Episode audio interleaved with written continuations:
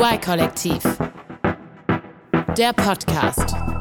Herzlich willkommen zum Y-Kollektiv-Podcast von Funk. Mein Name ist Julia Rehkopf und ich freue mich sehr, dass es wieder losgeht, denn das ist heute der Start der neuen Staffel, der zweiten Staffel. Und falls ihr uns bei Spotify hört, alle Episoden und die gesamte erste Staffel, die gibt's in der ARD Audiothek zu hören. Heute geht es um Leo. Leo ist 20 Jahre alt und wohnungslos, aber Leo gibt nicht auf. Und wie gut das klappt, die Suche nach einem eigenen Bett und dem Weg weg von der Straße, das erzählt uns David Donschen. David hat Leo mehr als zwei Monate lang begleitet. Hi David. Grüß dich Julia, hi. David, dann stell uns doch mal Leo direkt vor. Was, was ist das für ein Mensch? Der Leo ist ein Mensch, der für seine 20 Jahre schon ziemlich viel Übles erlebt hat und ähm, das ist bei Leo leider sehr früh losgegangen. Ich sag's halt so, wie es ist. Meine Mutter ist halt wirklich ein Psychopath. Also meistens hat sie mich erstmal so gepackt oder sie hat einfach sofort auf mich eingeschlagen.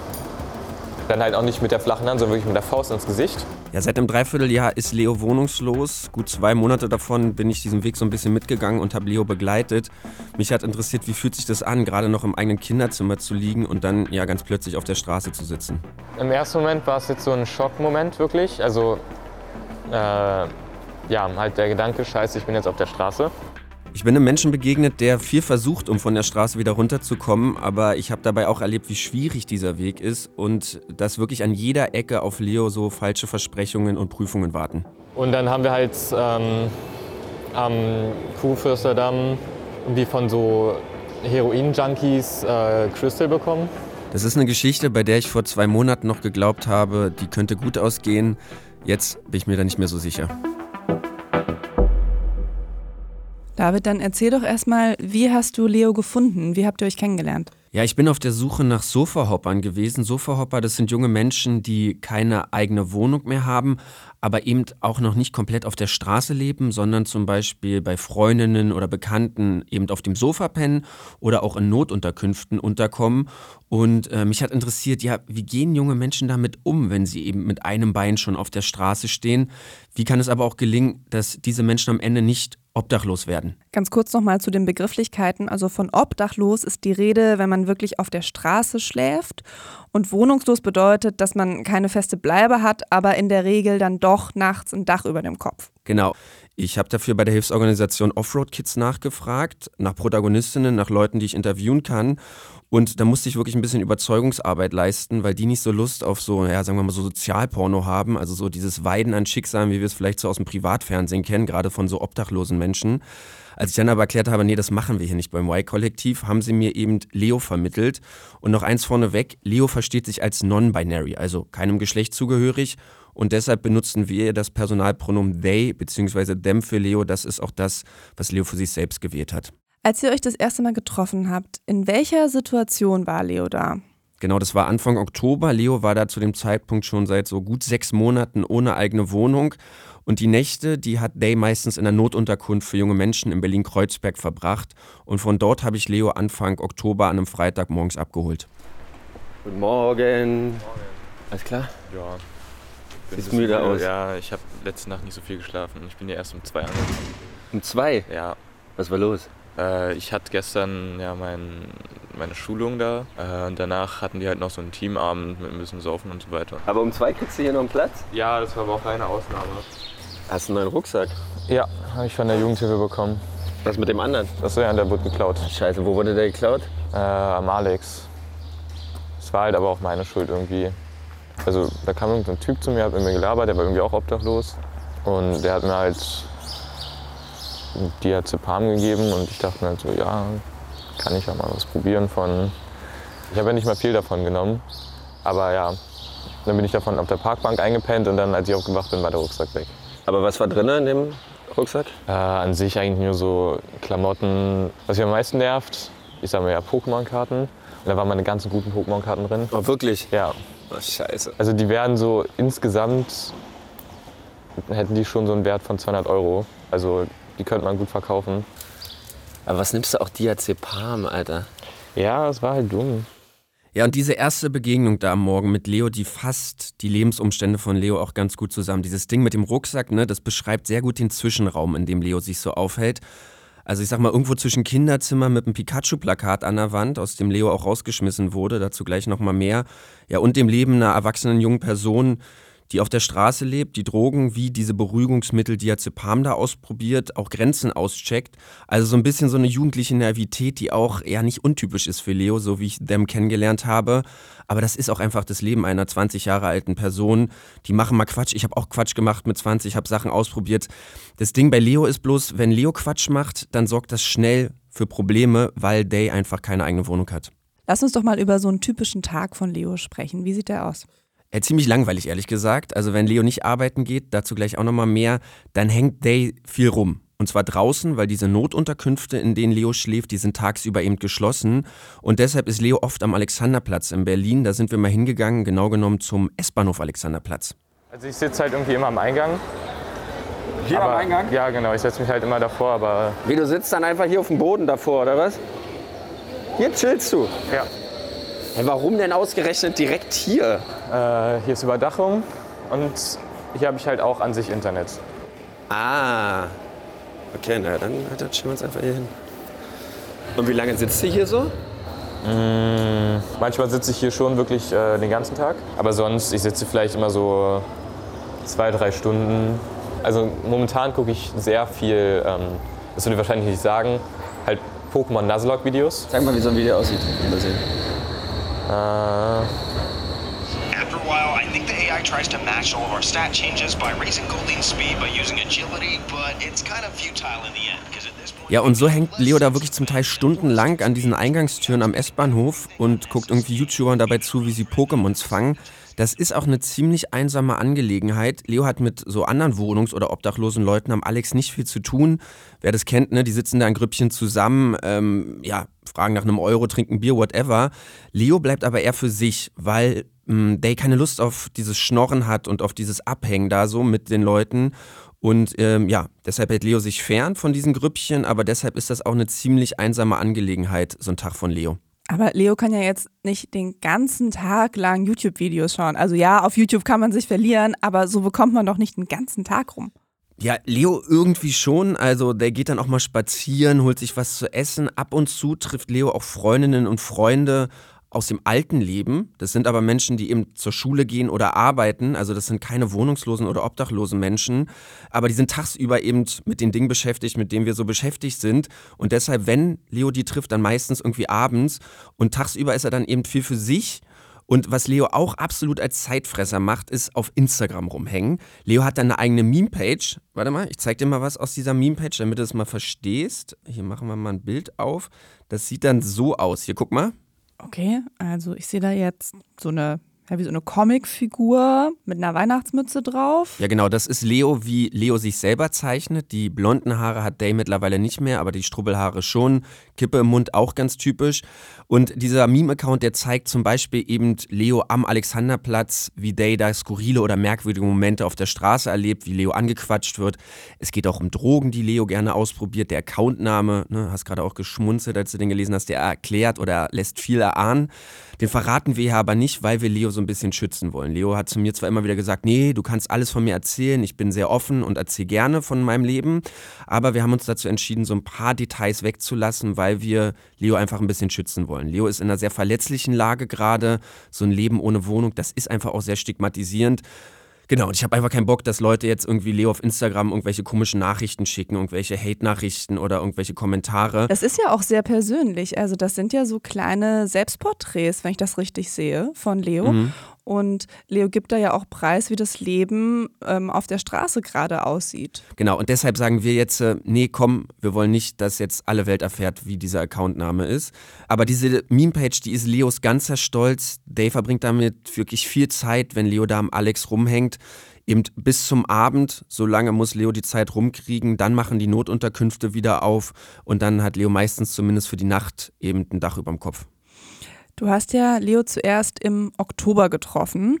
Da konnte man ja vielleicht auch noch so ganz okay draußen auf dem Boden sitzen. Aber was macht Leo denn jetzt, also so tagsüber im Winter, wenn es so richtig kalt ist? Ja, dann hängt Zay viel in Einkaufszentren rum. Leo muss immer ein bisschen aufpassen, dass die Securities nicht aufmerksam werden. Und abends, wenn die Dinger zu haben, dann sitzt Leo viel im U-Bahnhof rum. Eine Zeit lang hat sich Leo auch ein Hostelzimmer mal gemietet, aber das kann sich Leo einfach nicht leisten. Dafür fehlt Leo einfach das Geld. Und deswegen ist diese Kälte absolut ein Problem. So, auch wenn Leo immer wieder sagt, nee, nee, geht schon, ich friere auch gar nicht so viel, ich komme zurecht. Aber sag mal, wir haben jetzt auch noch gar nicht darüber gesprochen, wie Leo überhaupt in diese Lage kam. Also warum Leo eigentlich keine Wohnung hat. Genau, dazu muss ich so ein bisschen Leos Lebensgeschichte nacherzählen. Leo kommt aus einer kleineren Stadt, hat da auch mit den Eltern zusammengelebt, ist bis zur 11. Klasse zur Schule gegangen, hat die Schule dann abgebrochen und wollte eigentlich eine Ausbildung anfangen. Dann kam aber vergangenes Jahr eben Corona, Leo hat nichts gefunden und wurde dann tatsächlich von der Mutter rausgeschmissen. Warum hat dich deine Mutter rausgeschmissen? Weil ich ähm, halt keine Ausbildung weiter gefunden habe und weil ich mich ja nicht arbeitssuchend gemeldet habe. Ähm, wurde sie halt das Kindergeld für mich gestrichen, hat meine Mutter keinen Bock mehr gehabt, mich äh, aufzunehmen und hat mich rausgeschmissen. Warte mal, warte mal, also das muss ich nochmal verstehen. Also, es ist Corona gewesen. Ja. So, äh, Job zu finden, Ausbildung finden, super schwierig. Das schmeißt sich doch eine Mutter nicht raus. Ich meine, was hast du denn falsch gemacht? Äh, der Fehler, den ich gemacht habe, ist, dass ich mich von meiner Mutter habe gebären lassen. Da hat es schon angefangen. Weil meine Mutter, ähm, ich sag's halt so wie es ist, meine Mutter ist halt wirklich ein Psychopath. Meine Mutter hat auch Fettaggressionsstörungen. Also wenn ich richtig Scheiße gebaut habe, sage ich mal. Also ich war dann meist in meinem Zimmer, dann wurde ich halt runtergerufen und dann musste ich mich halt an den Tisch setzen und ja, dann saß halt immer da und ich wurde halt äh, ausgefragt und keine Ahnung. Dann wurde ich auch immer dafür runtergemacht, dass ich jetzt traurig war oder so, keine Ahnung, dass ich halt ein trauriges Gesicht getan habe, weil ich mich halt scheiße gefühlt habe. Und ist deine Mutter dann auch handgreiflich geworden? Ja. Wie sah das aus? Ähm, also meistens hat sie mich erstmal so gepackt oder sie hat einfach sofort auf mich eingeschlagen. Und dann halt auch nicht mit der flachen Hand, sondern wirklich mit der Faust ins Gesicht. Also die, die schlimmsten Momente, woran ich mich halt immer noch komplett erinnern kann, war einmal, da, das war halt von der Therapie aus, ähm, habe dann so einen Brief bekommen und habe den Brief irgendwo in meinem Zimmer versteckt. Also genau dieser Brief, das war von Leos Therapeutin und der Brief ging an die Eltern bzw. die Lehrer von Leo. Da ging es irgendwie darum, dass alle mal zusammenkommen, um über Leo zu sprechen. Ähm, da ging es um so Aggressionsprobleme von Leo damals als Schüler. Leo hat aber die Lehrer sehr gehasst und diesen Brief deshalb nicht äh, an die Eltern bzw. die Lehrer weitergegeben, sondern im Zimmer versteckt. Hab dann das auch so nach ein paar Wochen natürlich komplett vergessen. Und dann irgendwie so ein, zwei Monaten kam dann irgendwie ein Anruf von meiner Therapeutin, ob ich diesen Brief abgegeben hatte. Und dann hatte ich zehn Minuten Zeit, diesen Brief irgendwie in meinem Zimmer zu finden. Und nach fünf Minuten habe ich gehört, wie meine Mutter die Treppe hochgerannt ist. Und ähm, alles, was mich halt dann erinnern kann, ist, dass äh, meine Mutter wirklich auf mich gesprungen ist und angefangen hat, mich zu verprügeln. Und dass ich halt danach erst wusste, wo dieser Brief ist. Es klingt nach einer absolut schrecklichen Kindheit, die Leo hatte. Ja, allerdings. Leo hat mir immer wieder berichtet, wie die Mutter wegen Kleinigkeiten wohl ausgerastet sein soll. Und Leo hat auch erzählt, dass ähm, die Mutter erst aufgehört hat, als Leo 14 war mit den Schlägen. Ähm, und was Leo auch sehr geschmerzt und verletzt hat, dass der Vater nicht eingeschritten ist. Obwohl Leo eigentlich ein gutes Verhältnis zum Vater hatte, aber in diesen Momenten, wo die Mutter ausgetickt ist, war er halt nicht zur Stelle. So erzählt es eben Leo. Und dieses Verwürfnis, eben dieses wirklich schreckliche Verhältnis zur Mutter, hat dann eben am Ende dafür gesorgt, dass Leo weg ist von zu Hause und nach Berlin gekommen ist. Wie kann ich mir das vorstellen? Also Leo ist von zu Hause abgehauen. Saß der dann gleich auf der Straße? Nee, Leo ist erstmal bei einer Freundin untergekommen. Die haben drei Monate lang im gleichen Zimmer geschlafen, im Elternhaus dieser Freundin. Und das ist eben so ein klassischer Fall von Sofahobbing, von dem, was ich ganz am Anfang erzählt habe. Von diesen Sofahobbern gibt es wirklich einige in Deutschland. Laut einer Studie des Deutschen Jugendinstituts leben nämlich 37.000 Menschen im Alter bis 27 Jahre in Deutschland ohne eigene Wohnung. Und viele dieser Menschen kommen dann eben bei Freundinnen oder Bekannten unter. Ähm, und das ist ganz schwierig, diese Menschen zu erreichen, um ihnen Hilfe irgendwie geben zu können. Bei obdachlosen Menschen ist es eben so, die können von Hilfsorganisationen auf der Straße wenigstens angesprochen werden. Die kommen auch in die Einrichtungen, um irgendwie sich Essen zu holen oder Klamotten. Die kannst du irgendwie ins System zurückführen, weil du weißt, sie sind da. Weil man die auf der Straße auch einfach wirklich treffen kann und Genau. die nicht in den Wohnungen von irgendjemandem rumhängen. Ganz genau, das ist dann so eine verdeckte Form, dieses Sofa-Hobbing der Wohnungslosigkeit. Und die werden oft gar nicht registriert. Und viele dieser jungen Menschen, die holen sich selber auch gar keine Hilfe, weil sie gar nicht wissen, dass es da Möglichkeiten gibt. Und das zweite Problem ist, dass diese Zahl der Sofa-Hobber oder auch junge Menschen ganz einfach ohne Wohnung, dass die wirklich krass am Steigen ist. Denn diese Wohnungsnot und diese teuren Mieten, die sind einfach ein echtes Problem, eben nicht nur für ältere Menschen, sondern klar auch für viele junge Erwachsene. Genau zu diesem Thema, nämlich zu der Wohnungsnot und wie schwer es ist, eine Wohnung zu finden, wenn man einmal ja raus aus dem System ist, sage ich mal. Dazu haben wir auch schon mal eine Y-Kollektiv-Podcast-Folge gemacht, die heißt Biete WG-Zimmer, 4 Quadratmeter. Hört euch die gerne mal an, wenn ihr mehr zu dem Thema erfahren wollt. Aber David, äh, zurück zu dir. Du hast gesagt, dass Leo ungefähr drei Monate bei ähm, Freunden übernachtet hat. Was ist denn dann passiert? Na, Leo hat sich mit dieser einen Freundin, bei der Leo übernachtet hat, zerstritten und das ist irgendwie auch kein Wunder, ne? Wenn man drei Monate im gleichen Zimmer aufeinander hängt, dann kann das sehr schnell sehr eng werden und sehr schnell zu Konflikten führen. Bei Leo hat dieser Streit dann dafür gesorgt, dass ähm, der gehen musste. Leo hat dann noch eine Woche auf einer Couch bei Bekannten geschlafen und dann stand Leo wirklich komplett ohne Dach über dem Kopf da. Wie, wie war das für dich, als du dann wirklich wohnungslos warst? Also im ersten Moment war es jetzt so ein Schockmoment wirklich. Also äh, ja, halt der Gedanke, scheiße, ich bin jetzt auf der Straße. Und ich habe mich da schon so ein bisschen hilflos gefühlt, weil ich echt nicht wusste, was ich jetzt machen sollte. Ja, und aus purer Verzweiflung, weil Leo eben nicht wusste, wohin, hat Day wirklich die ersten Nächte sich einfach im U-Bahnhof schlafen gelegt. So, jetzt sind wir hier äh, am U-Bahnhof Alexanderplatz, unten Richtung U8. Das ist hier so eine Art Ladenzeile. Hier gibt es eine Drogerie, eine Erinnerungsschneiderei und, und dann hier hinten in der Ecke, da ist so ein Notausgang und da geht die Rolltreppe hoch. Genau, und hier habe ich dann mich hingelegt, ja, wirklich in die Ecke, dass ich auch nicht wirklich gesehen werde. Ja, dann habe ich einfach meinen Rucksack dahin gepackt, den als Kopfkissen benutzt. Äh, aber hier liegt sich noch ganz gut, denke ich. Und dann hast du hier gelegen, die, die, die ersten Nächte, wo du quasi draußen warst auf der Straße. Was hast du da gedacht? Naja, also ich habe mir halt gedacht, ich bin jetzt müde, ist mir eigentlich scheißegal, was die Leute von mir denken, ich lege mich jetzt einmal dahin. Du klingst jetzt nicht so mega verzweifelt. Also ich glaube, keine Ahnung, wenn, äh, wenn ich irgendwann auf der Straße gelegen hätte, dann weiß ich auch nicht, hätte ich geheult und hätte gedacht, scheiße, scheiße, scheiße, aber du klingst so abgeklärt. Ja, also ich bin ja auch relativ gleichgültig sehr vielen Sachen gegenüber und da war ich halt auch so, ja, ist jetzt halt passiert halt und dann finde ich mich relativ schnell mit der Sache ab und dann mache ich einfach so äh, das Beste draus, was ich machen kann. Ja, Ja, das Beste, was ich draus machen kann. Ähm, was mich bei Leo immer wieder beeindruckt hat, ist so dieser Wille, sich wirklich dann auch aufzurappeln und ähm, sich nicht diesen schwierigen Bedingungen hinzugeben. Leo hat relativ schnell die ersten Tage, nachdem Data im U-Bahnhof gepennt hat, im Internet nach Notunterkünften gesucht, die auch gefunden und kam dann so wirklich nach ein paar Nächten wirklich nachts von der Straße runter.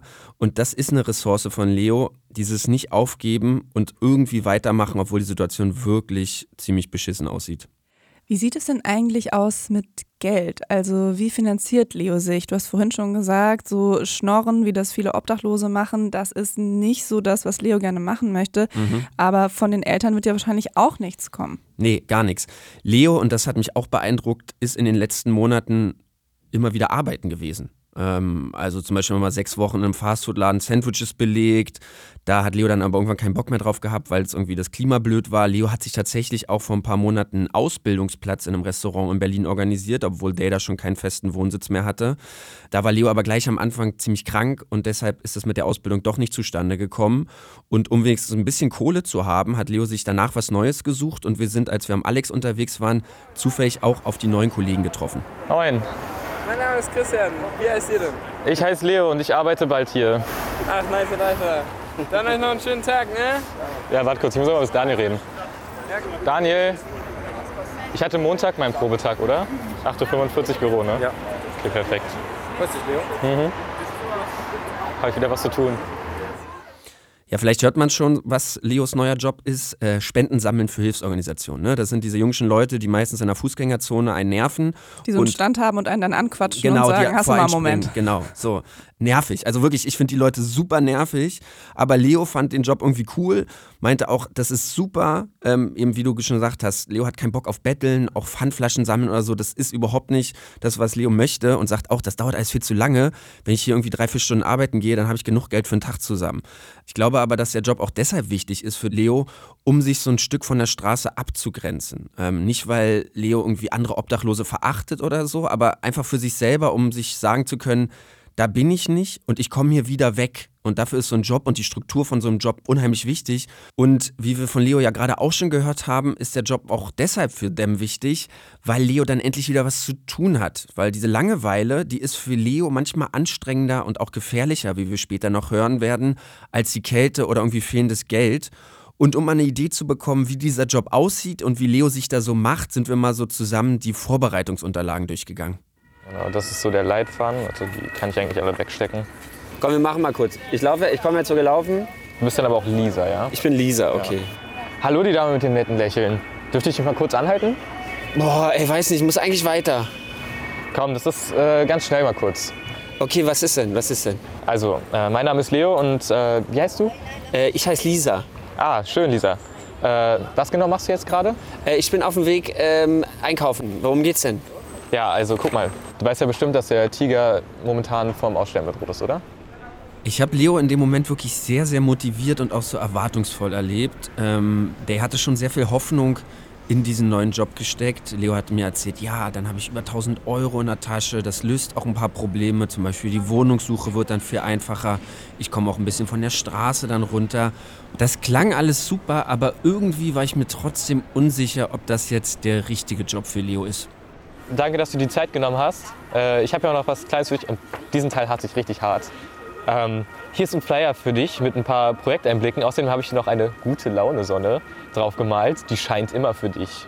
Du sollst irgendwie, keine Ahnung, irgendwie persönlich oder was machen, damit es halt nochmal persönlicher ist. Okay. Und das kriegst du hin. Darauf hast du Bock. Ja, also Leute anlabern. Also ich weiß, es ist ja wirklich für einen guten Zweck so. Okay, und dann ist der Plan äh, Wohnung oder WG.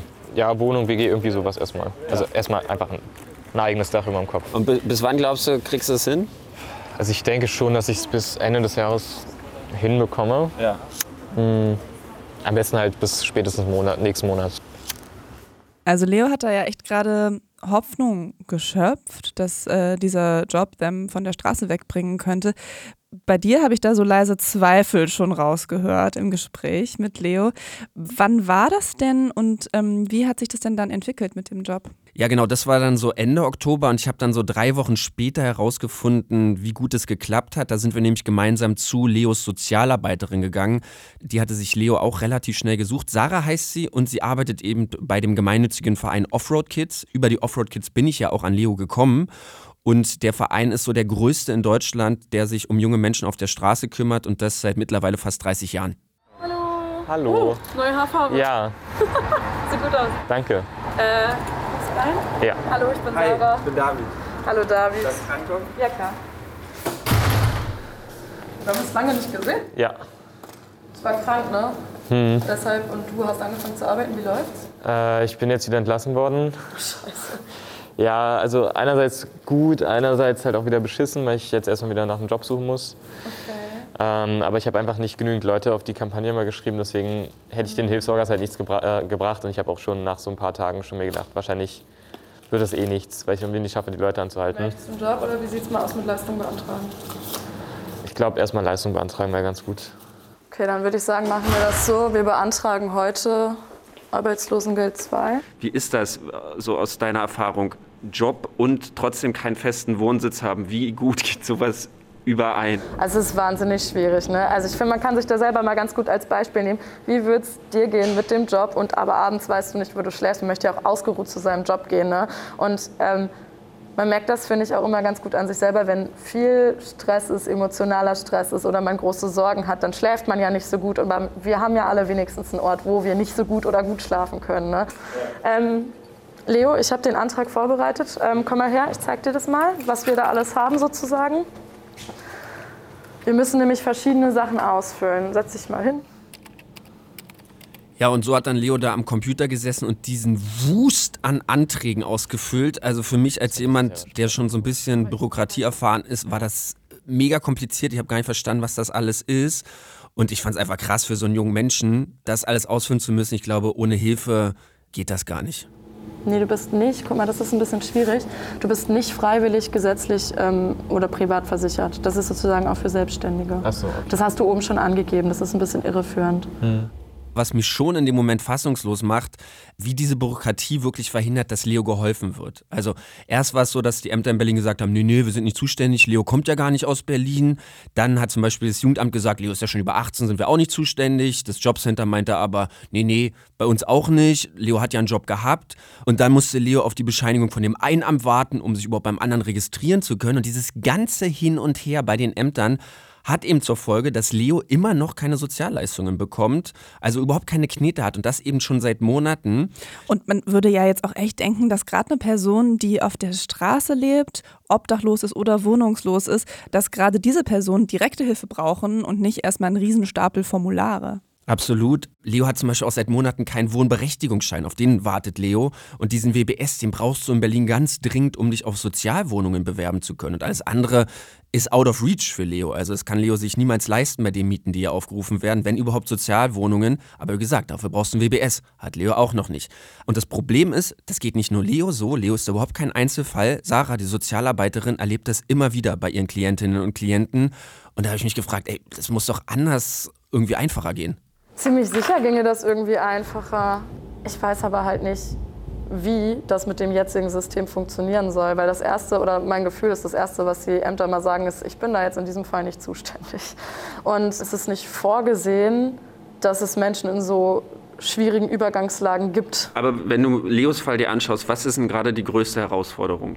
Ja, in der Situation von Leo ist, glaube ich, dass er mal irgendwo ankommt und irgendwo auch zur Ruhe kommen kann. Ne? Weil Leo ist ja jetzt schon lange unterwegs, mal hier, mal dort. Und dann wäre es ja einfach mal schön, wenn es einen Ort gäbe, wo er verlässlich jeden Tag hinkommen könnte oder wo er verlässlich zur Ruhe kommt, wo er jeden Tag ist. Und wo man sich halt vielleicht keine Gedanken darüber machen muss, was ist denn jetzt konkret morgen. Ist jetzt auch nicht so ganz einfach, gerade eine Wohnung in Berlin zu finden, oder? Nee, ist eigentlich nie einfach gewesen, glaube ich. Es ist ganz schön schwierig, eine Wohnung in Berlin zu finden. Also auch, auch mit einem Wohnberechtigungsschein ist die Konkurrenz einfach total hoch. Also man schreibt auch schon mal so 100 oder 200 Wohnungen an. Und gäbe es bei Leo irgendwie auch eine Alternative, also sowas wie WG oder so? Ähm, das haben wir jetzt ähm, probiert, so mit WGs anschreiben. Ne? Ähm, WG-Casting ist auch hart. Es ist halt so, überall hat man irgendwie Konkurrenz, die besser dasteht. Also es bleibt halt schwierig. Aber mit Leo läuft das sehr gut. Ist wir, so? haben, wir haben ja regelmäßig Termine, Nein, die Wohnungssuche nicht, aber die läuft bei allen Beschlüssen. Aber Ja. wir haben ja regelmäßig Termine, Leo kommt regelmäßig. Ne? Ähm, es läuft kleinschrittig, aber es läuft. Es läuft. Genau, und wir kriegen das schon hin. Und ich hoffe halt, wenn du vom Jugendamt diese Auszugsbestätigung hast, dass du wenigstens erstmal eine Notunterkunft kriegst. Also Notunterbringung. Das wäre schon mal gut. Notunterbringung, hat das geklappt? Nee, leider nicht. Äh, Und das liegt eben nicht daran, dass Leo sich nicht kümmert. Und trotzdem hat Leo nach wie vor keine feste Bleibe. Wie sehr entmutigt dich das? Also schon ein bisschen. Es ist ein bisschen nervig natürlich, wenn man die ganze Zeit irgendwie Arbeit reinsteckt, was zu finden und man nicht irgendwie eine Nachricht bekommt, so dass es sich angeguckt wurde oder irgendwie sowas. Ja, Und wie geht's dir sonst gerade so mit all dem, sag mal? Also ein bisschen down fühle ich mich schon. Ich habe in letzter Zeit schon gemerkt, dass meine Depressionen ein bisschen größer geworden sind. Wieder, aber im Endeffekt, ich habe Freunde und meine Meme-Page läuft gerade auch ganz gut. Also, Ja? ja, ich habe letztens die 200 Follower geknackt. Ich kann mich nicht beschweren. Die Meme-Page. Da merkst du wirklich, wie stolz Leo da drauf das ist, Das ist Leos ganzer Stolz, ne? Aber es ist auch, also das, wir, wir schmunzeln da jetzt so ein bisschen drüber, aber das ist, glaube ich, sehr wichtig und das verstehe ich auch, weil diese Meme-Page ist für Leo so eine Form von Selbstverwirklichung und auch Bestätigung, die kriegen wir hier vielleicht durch unsere Arbeit oder in unserer Familie, in unserer Partnerschaft. Leo hat das nicht so. Leo hat diese Meme-Page, hat Follower, es werden auch immer mehr und ähm, das ist Kontakt zu anderen Menschen und einfach so gesehen werden. Und ich glaube, jemand, der den ganzen Tag irgendwie auf der Straße sitzt und die Leute vorbeigehen, ist dieses Gesehenwerden online extrem wichtig für Leo. Und deshalb verstehe ich auch, warum diese Meme-Page ja so ein Booster immer wieder für Leo ist. Okay, also die Notunterbringung, das hat ja nicht geklappt für Leo. Ähm, Also, der hat immer noch keine feste Bleibe. Wo genau schläft Leo denn jetzt? In Notunterkünften. Also das ist was anderes als Notunterbringung. Genau, äh, die Begrifflichkeiten immer, genau. Also eine Notunterbringung, da könnte Leo den ganzen Tag sein. Das sind wie so, ja, sagen wir mal so Krisen-WGs zum Beispiel, also WGs, wo Menschen unterkommen, die gerade in einer Krisensituation sind, ähm, wo du schlafen kannst, wo du aber auch den Tag verbringen kannst. Diese Notunterkünfte, das sind sogenannte Sleep-Ins. Da kannst du wirklich nur die Nacht sein. Ähm, die dienen einfach dazu, dass Menschen nachts nicht irgendwie auf der Straße schlafen müssen. Da musst du morgens aber wieder raus. Also die machen so abends auf und morgens wieder zu. Genau. So, und zu so einer in Kreuzberg, da sind wir mal zusammen hingegangen. Da habe ich mir mit Leo mal angeschaut, wie sowas eigentlich aussieht. Wir sitzen jetzt gerade vor der Kontakt- und Beratungsstelle in Kreuzberg, vor dem Sleep-In und warten, dass wir reinkommen. Und ja, sonst kann man hier halt schlafen, kriegt Essen, kriegt Klamotten, äh, man kann duschen, Zähne putzen, alles Mögliche. Also ja, ist halt eigentlich eine sehr gute Unterkunft. Und was halt vorteilhaft ist, ist erstens, dass es nicht so groß ist und also, dass halt nicht so viele Leute hier sein können äh, und dass es halt alles Jugendliche sind. Wann musst du hier da sein? Wie kommst du hier rein? Was sind hier so die Regeln? Also 22 Uhr macht das hier das Ganze hier auf. Ich denke mal, also man sollte schon immer ein bisschen früher da sein, weil man kann sich auch nicht darauf verlassen, dass die einem hier ein Zimmer frei halten. Äh, ich hatte es jetzt schon mal, äh, dann bin ich hier 23 Uhr angekommen und dann hieß es halt schon so, sorry, Jungszimmer sind halt alle voll. Und dann muss ich halt mal draußen pennen. Ja. Ähm, du machst nur mit ihm im Zimmer das Interview? Ja. ne? Okay. Ähm, genau, die Regel weißt du ja, die haben wir erstmal Hände waschen. Ja. Das ist alles klar.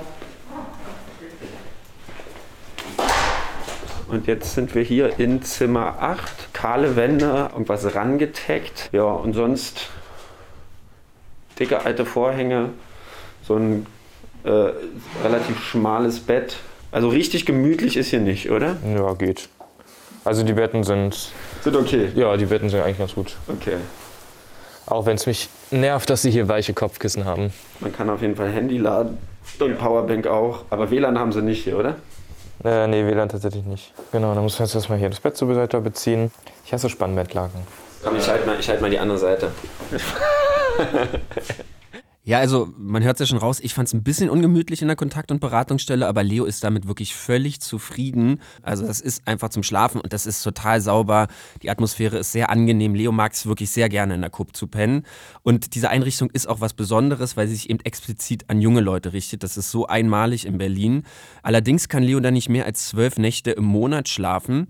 Dadurch will die Einrichtung verhindern, dass die Leute sich das dazu bequem machen, weil es ja wirklich nur so ein Notding ist und die jungen Menschen angehalten werden sollen, naja, sich halt einen festen Wohnsitz wieder zu organisieren. Deshalb nur zwölf Nächte. Und wenn Leo nicht in Kreuzberg übernachtet, dann schläft Day zum Teil in so einer großen Halle für obdachlose Menschen. Da fühlt sich Leo aber überhaupt nicht wohl. Das ist eben alles sehr viel größer und auch ruppiger. Und vor allem sind da viele ältere Männer und auf die hat Leo nicht so Lust. Ähm, Und deshalb schläft Leo auch jetzt noch im Winter dann ab und zu draußen, wenn er nicht mehr in der Kupp unterkommt. Also dann zum Beispiel irgendwie in U-Bahnhöfen oder auch in der Bahn selber.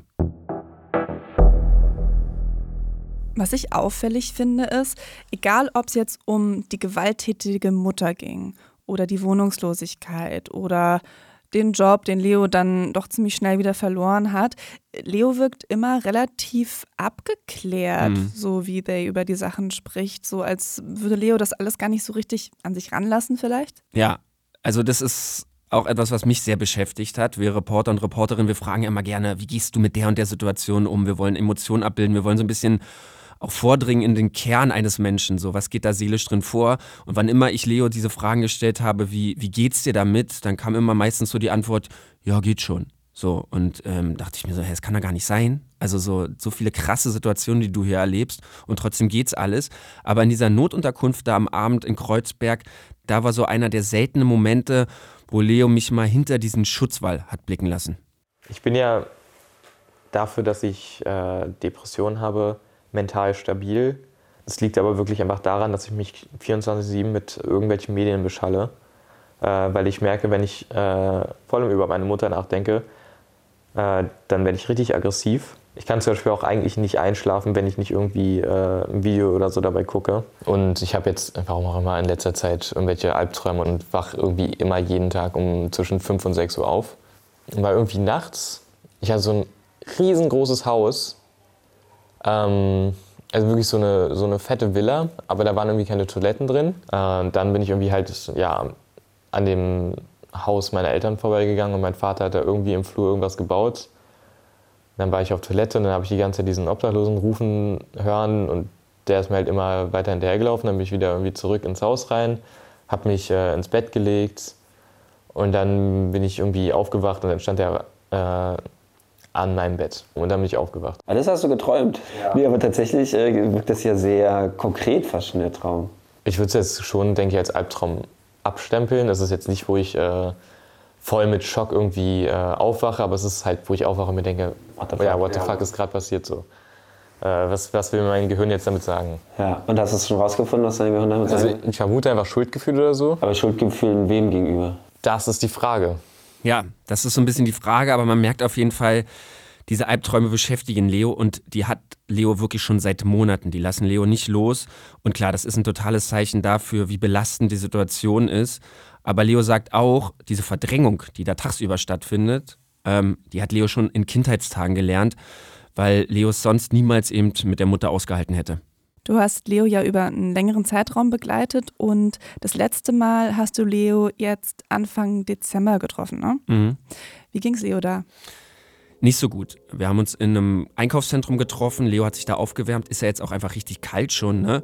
Und Leo hat da auf einer Bank gesessen und als ich angekommen bin, grimmig aufs Handy geschaut. Das fuckt jetzt gerade einfach so ab, weil ich einfach das Ausweisbild, warum auch immer, nicht hochladen kann. Das will Instagram oder was? Ja, die wollen irgendwie einen Ausweis von mir sehen. Es stresst mich gerade wirklich sehr hart, weil ich halt einfach fucking viel Arbeit halt in die Scheiße reingesteckt habe. Absolute Katastrophe. Was ist passiert? Instagram hat Leos Meme-Page gesperrt. Oh nein, die mhm. Meme-Page. Ja. Instagram sagt ja nie aus welchen Gründen. Ähm, vielleicht hat das was irgendwie mit den Drogen zu tun, über die Leo da gesprochen hat. Whatever. Auf jeden Fall war Leo extrem frustriert. Zu dem Zeitpunkt hat Leo schon mehr als 700 Abonnenten gehabt und viele von denen meinte Leo, sind einfach Freunde geworden, ähm, hat Kontakt zu den Leuten gehabt, viel geschrieben immer wieder und die Kontakte waren jetzt einfach alle weg, weil diese Page gesperrt war. So.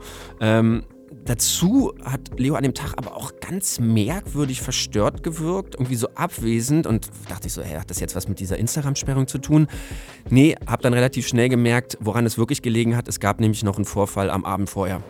Gestern wurde ich irgendwie von einem random Typen angelabert, ob ich Feuer habe. Hat er mir so eine Kippe angeboten. Und er hatte immer weiter davon, irgendwie anzufangen zu labern, dass er irgendwas ziehen will oder so. Haben wir zusammen beide ein halbes Teil geschmissen. Und dann haben wir halt ähm, am Kuhfürsterdamm irgendwie von so Heroin-Junkies äh, Crystal bekommen. Ich habe fast gekotzt von dem Zeug, muss ich ehrlich sagen. Es schmeckt auch echt nicht geil. Es schmeckt irgendwie so, als würde man einmal durch einen Reinigungsschrank oder so sich durchtrinken. Und warum hast du jetzt Crystal mit dem ausprobiert? Also es war halt da. Ich dachte mir so, einmal kann man es mal probieren. Und ja, dann, also am Ende wurde ich dann halt so ein bisschen halt gezwungen, diese Peer Pressure der Gruppenzwang, dass ich halt noch mal ein bisschen weitermachen soll, ja, lohnt sich nicht wirklich. Findest du das nicht problematisch? Also A, dich auf irgendeinen Typen einzulassen, von dem du nichts weißt. B, irgendeine Substanz zu nehmen, wo du mir vor zwei Monaten noch erzählt hast, sowas probiere ich nicht aus. Das sind ein paar Red Flags, oder nicht? Ja. Das heißt, ich bin einmal mit dem mitgegangen und der wirkte relativ nett so. Der, er hat halt nicht viel geredet. Als wir letztens bei Sarah waren, hast du auch so eine Geschichte von so einem Typen erzählt, ähm, der dich irgendwie äh, mit nach Hause nehmen wollte. Und dann sagte Sarah, Leo, pass auf. Äh, ja, keine Ahnung, ich vertraue immer viel zu vielen Leuten. Ich lebe halt irgendwo in meiner Bubble, wo alles heil ist und alle nett zueinander und ehrlich zueinander sind. Das ist halt einfach. Währenddessen sage ich aber auch all meinen Freunden, dass genau diese Bubble nicht existiert. Aber ja, vor allem, Leo, du lebst halt auf der Straße, da ist nicht alles kunterbunt. Beim nächsten Mal kann es wirklich sein, dass die sonst was mit dir machen. Oder nicht? Bin ich jetzt zu Daddy-mäßig? Nee, ich verstehe schon, was du meinst. Die Sache ist halt, ich habe wirklich ein sehr, sehr geringes Suchtpotenzial. Leo, ey, das haben andere Leute auch schon geglaubt, Mann. Du bist nun wirklich nicht in der stabilsten Situation gerade. Ich mache es halt in einem Moment, wo es mir halt gut geht. Da ist für mich halt das Risiko einfach viel, viel geringer. Bei dem Crystal gestern weiß ich jetzt nicht, wie die, ob die Situation so. Doch, ich hatte Spaß. Ich war ja auf äh, einem Teil. Ja, du warst auf einer anderen Substanz. Da kannst du ja super gut urteilen, wie da gerade die Situation ist. Naja, es war trotzdem ein schöner Abend an sich. Okay, naja, gut. Ich höre da, wie du dir auch echt jetzt einfach schon Sorgen um Leo machst. Ich bin auch wirklich sauer gewesen, ne? Also so, ähm, einen Tag später hat mir Leo zwar geschrieben, dass das kein Crystal gewesen ist, sondern nur Crack, was da wohl geraucht so, haben. ach. Ja, genau, das ist überhaupt nicht besser, ist genauso dreckiges Zeug. Und ja, ich habe mich aufgeregt und war auch ein bisschen besorgt eben darüber, ja klar, wie naiv Leo an diese krassen Substanzen rangeht. Leo hat mir vorher schon mal wieder erzählt, dass äh, der irgendwelche Drogen ausprobiert hat. Ne? Diese Geschichte mit dem Diazepam, mit diesen Beruhigungspillen, wo danach der Rucksack weg war. Auch so Partydrogen wie Ecstasy und Ketamin. Und das sind alles natürlich auch problematische Substanzen. Total. Aber Crack oder Crystal, das ist einfach eine ganz andere Nummer, was Abhängigkeit angeht. Die Abhängigkeit ist extrem schnell da, genauso wie der körperliche Zerfall, wenn du dir so Sachen reinhaust. Ja, das habe ich Leo alles auch nochmal gesagt. Ähm, irgendwann hatte ich mich dann aber auch wieder ein bisschen abgeregt, weil ich auch gemerkt habe, okay, es bringt jetzt nichts, Leo irgendwie so eine Standpauke zu halten. Und dann hat mir Leo auch nochmal wirklich in aller Ruhe erklärt, warum Day sich eigentlich immer wieder auf so wildfremde Menschen einlässt. Die Sache ist halt wirklich, wenn du äh, die ganze Zeit draußen sitzt und einfach nichts machen kannst, du, du kannst halt einfach nur, keine Ahnung, irgendwie runtergeladene Netflix-Serien oder so gucken. Und da geht man dann halt einfach, keine Ahnung, das Risiko ein, irgendwie mit irgendwem mitzugehen, den man so halbwegs kennt. Die Langeweile ist schon krass, ne? Die Langeweile ist echt krass, ja. Im Hostelzimmer war mir auch oft langweilig, aber da ging halt trotzdem irgendwie halt die Zeit schneller rum. Ich war halt in einem warmen, trockenen Zimmer, auf einem weichen Bett so. Da ist die Zeit dann trotzdem irgendwie schneller vorbeigegangen. Als hier, wo ich dann irgendwie ja, mir im Kopf ausrechne, wenn ich jetzt da und da hingehe und keine Ahnung, den Spaziergang so mache, dann habe ich nur noch drei Stunden, bis die Kurve aufmacht oder so. Ja, so dieses Abgammeln sorgt dafür, dass Leo sich irgendwie auf komische Leute einlässt. An dem Abend, wo Leo da dieses Crack geraucht hat, hatte Leo auch keinen Schlafplatz mehr in der Kupp. Da waren diese zwölf Nächte aufgebraucht in Kreuzberg und deshalb hat Leo die Nacht über auf dem U-Bahnhof rumgehangen und wurde dann eben von diesem komischen Typen angequatscht.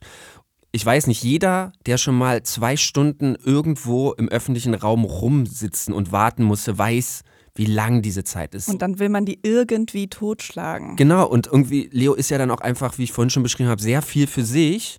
Und wenn dann irgendjemand Interesse an dir zeigt, klar, bist du dann erstmal offen.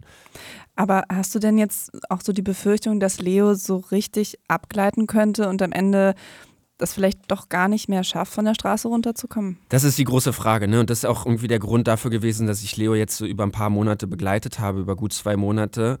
Ähm, und ich wollte ja eben sehen, wird es besser? Und so sieht es bislang nicht aus. Aber die größte Sorge ist wirklich, dass Leo an die falschen Leute gerät. So, Leo hat mir zum Beispiel auch erzählt, dass der Kontakt zu den Freundinnen und Freunden, die ein geregeltes Leben führen, in den letzten Wochen immer weniger geworden ist. Und das glaube ich auch, weil diese Leben so schlecht übereinander passen.